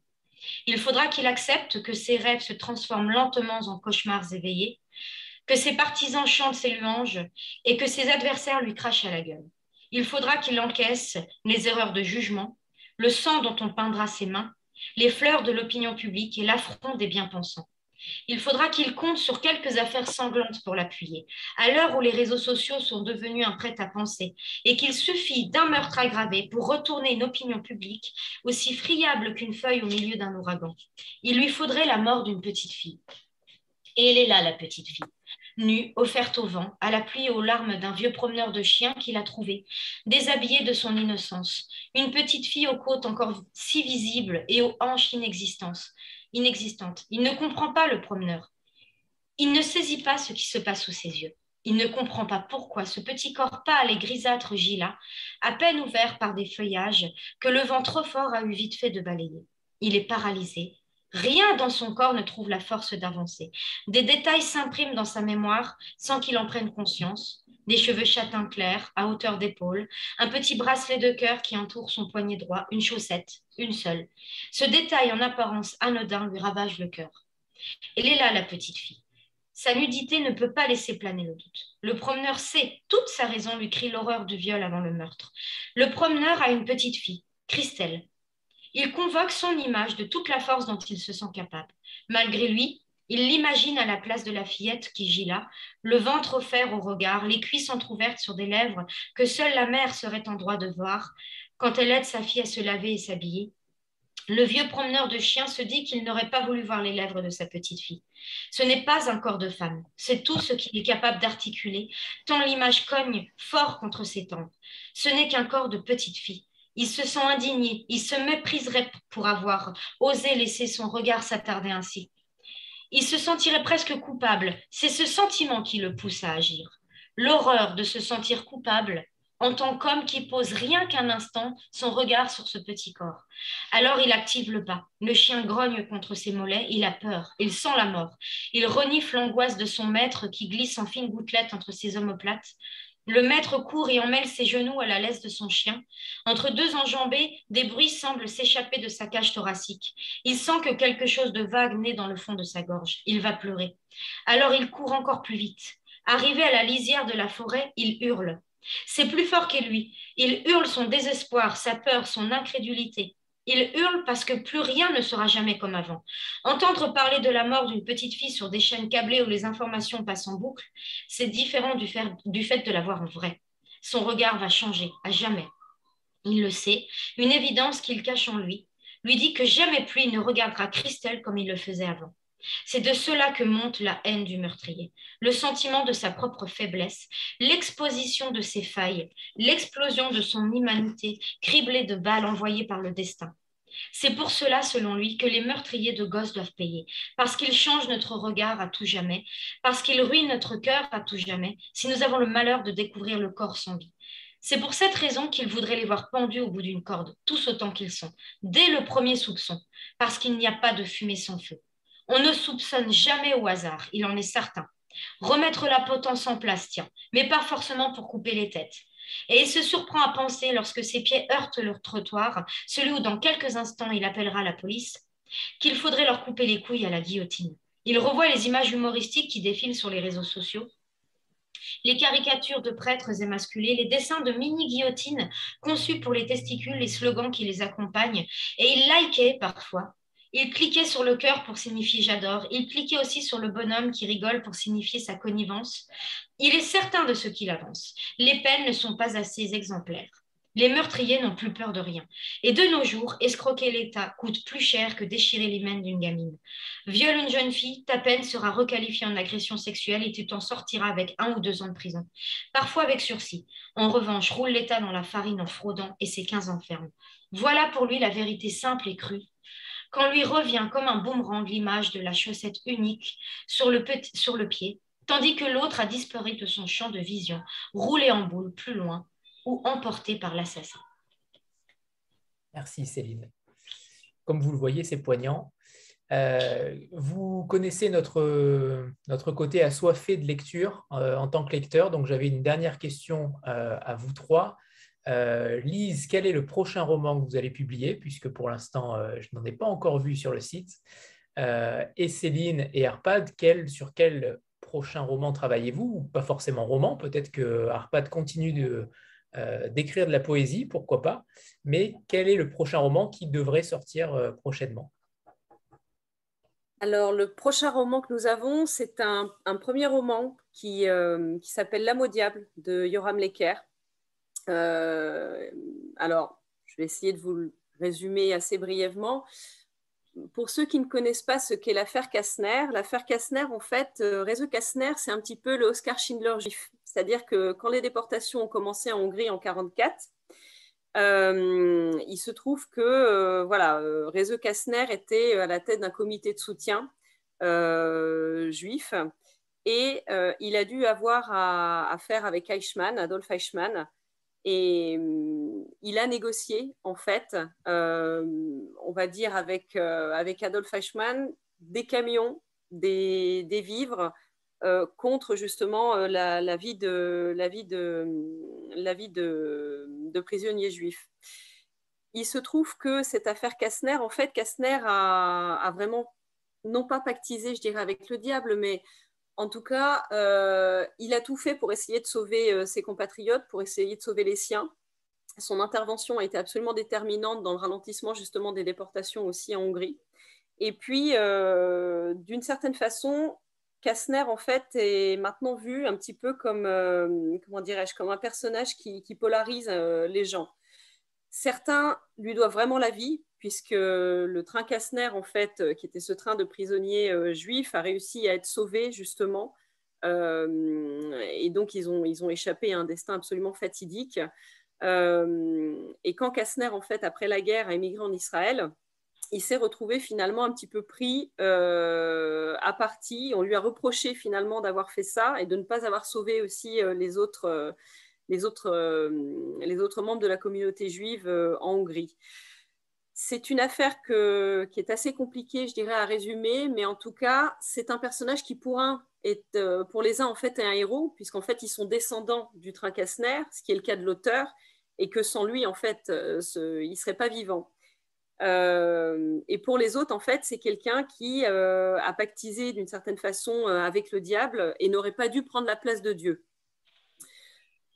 il se trouve que c'est le fil rouge finalement de, ce premier roman, mais ce qui est plus intéressant, c'est que tout autour de ce premier roman, en fait, Yoram Lecker revisite son ascendance, revisite aussi cet héritage. Qu'est-ce que ça veut dire que d'être au monde maintenant? Qu'est-ce que ça veut dire que d'être présent euh, Que d'être vivant quand finalement bah, on aurait pu euh, très clairement ne jamais exister, ne jamais voir le jour? Et quelle est la dette en fait qu'on peut avoir euh, par rapport à un, personnage comme Rezo Kastner à travers ça, il a un il invoque en fait toute une galerie de personnages qui sont des personnages proches de lui, euh, qui sont des gens en fait, euh, par exemple, on connaît tous finalement une sorte de Tamash qui est, euh, qui est un, personnage absolument truculent. Tamash, c'est quelqu'un qui met une énergie désespérée en fait à faire foirer tous les projets qu'il entreprend. Mais il a une telle bonne humeur, il a une telle sympathie. Je veux dire, on connaît tous des gens comme ça d'une certaine façon.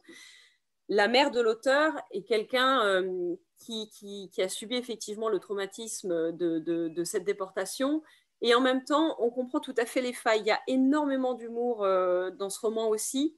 Le sujet est, euh, assez lourd, mais je dirais que c'est vraiment un conte sidichisant. C'est-à-dire qu'à travers plusieurs personnages, on arrive à retrouver finalement l'ascendance, les, origines aussi de, de l'auteur, faire le lien entre la petite et la grande histoire, et puis avec un humour à la Woody Allen. Et ça, c'est quelque chose qui, je trouve, est assez singulier aussi parce qu'on a toujours euh, l'intéressant d'avoir, on a toujours l'impression, en fait, finalement, d'avoir, euh, euh, comment dirais-je, avec ce genre de sujet, on se dit, oh, c'est peut-être un peu rébarbatif, etc. Mais il y a vraiment une verve, il y a vraiment une, un humour, en fait, qui saute, qui saute tout. Et c'est vraiment l'humour juif, l'humour noir aussi qu'on peut avoir. C'est un conte qui est extrêmement touchant euh, c'est un roman qui, euh, qui explore vraiment l'âme humaine aussi. Et, voilà, et je pourrais que vous encourager à, le lire. J'ai vraiment bien fait de demander. Sorti le 14 octobre, c'est ça? Sorti le 14 euh, octobre. Très bien. Alors, et Arpad et, Céline, quant à vous, alors Céline, vous avez le, micro coupé.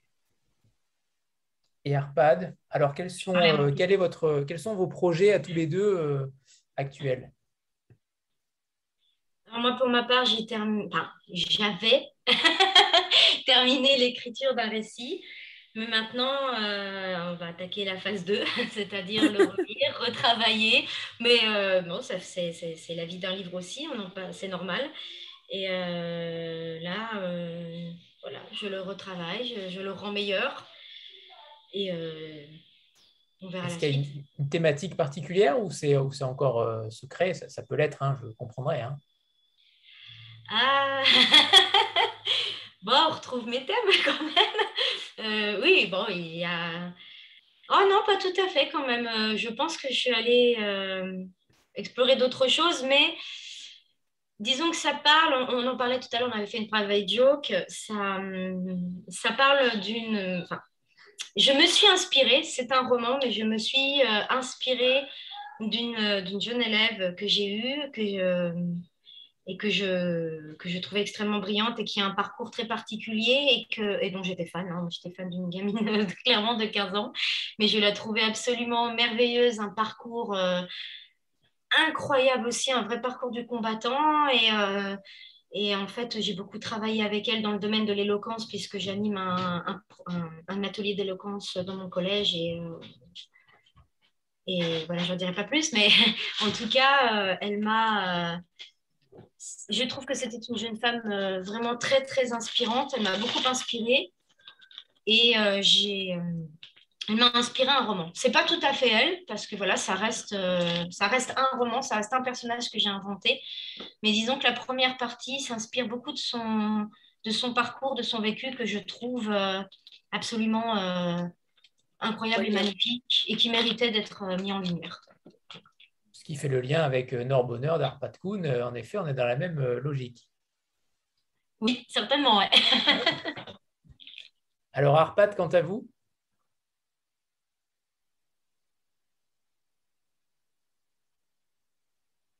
On vous entend. Ah, Arpad, on, ne vous, entend, pas. Et oui, sans le casque.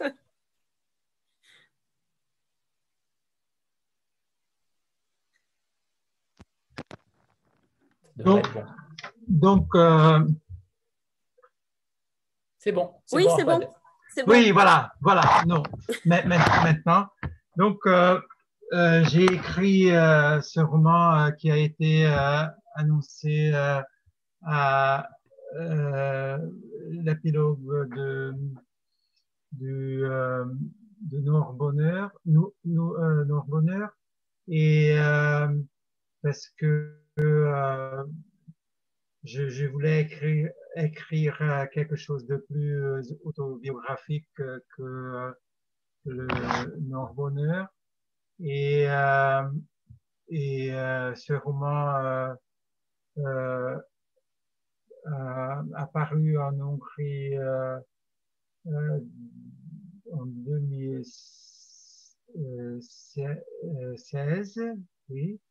Donc, et, j'ai j'ai presque fini le, troisième roman de, de, ce sujet parce que le, le, deuxième roman raconte sur euh, de l'histoire euh, d'une famille euh, hongroise qui, qui, qui, se, qui, qui, qui est venue en Norvège et, et comment ils, ils, partent, c'est le, le, début, et, et comment ils, ils arrivent, c'est la, la fin. Et après, je voulais continuer, mais euh, mais ça que, que, que, que, je suis en train de, de, de finir, c'est plus euh, magique, euh, moins autobiographique. Qu'est-ce qui se passe ici avec cette famille en Norvège? Donc, et ce, ce, troisième roman sera la, la, la troisième partie d'une trilogie, euh, disons, euh, nordique. Voilà. Donc, euh, Et euh, le, le, boucle sera bouclé euh, avec ce, ce, roman. Voilà. Et chez Vivianami ça, ça je, je, ne sais pas. Ça, c'est encore en, c'est en, en discussion, c'est en discussion. Mais c'est vrai que en tout cas, nous, on a toujours à cœur de, défendre nos auteurs, d'essayer d'être euh, voilà, la meilleure personne. Vous savez, on passe quand même du temps aussi à, écrire des livres. Euh, le premier qu'on publie euh, dans une maison d'édition, c'est pas anodin. et puis, il faut bien penser que les auteurs ont des œuvres aussi.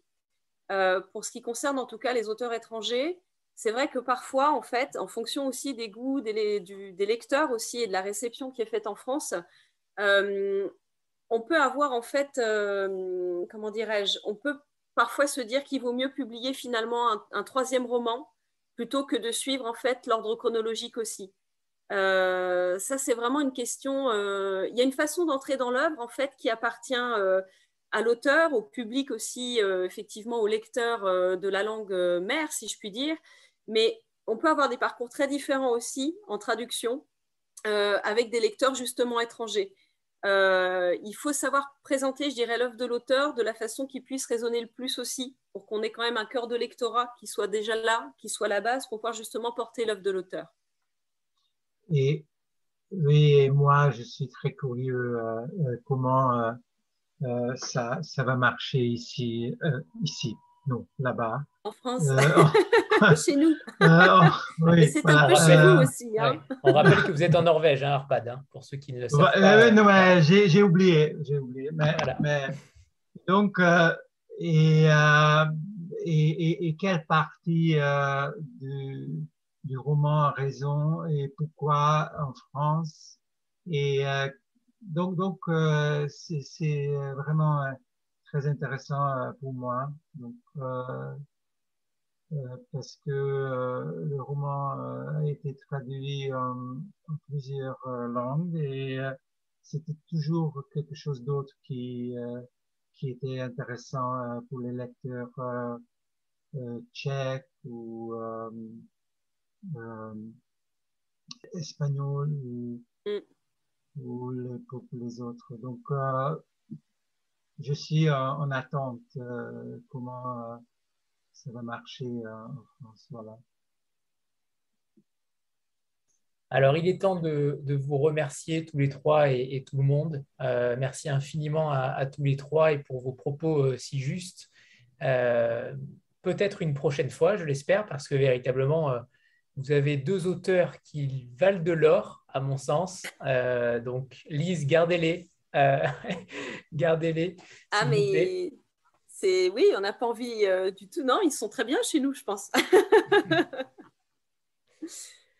Donc merci à tous. En tout cas, avec plaisir pour, euh, pour une prochaine rencontre. Et puis merci à, voilà, merci à vos lecteurs, merci euh, aux personnes présentes à cette rencontre. Et, et puis, bah, écoutez, voilà, c'était une très belle rencontre. J'espère qu'on a répondu aux questions de, de, tout le monde. Et voilà, à très bientôt, j'espère. Merci, merci Lise, merci Céline et Arpad. Merci à vous. Merci. J'espère que vos ouvrages trouveront leur, euh, leur public parce qu'ils méritent. On fait Au revoir tout, le monde. Merci beaucoup. Au revoir tout le monde. Au revoir. Au revoir. Au revoir. Au revoir. Au revoir.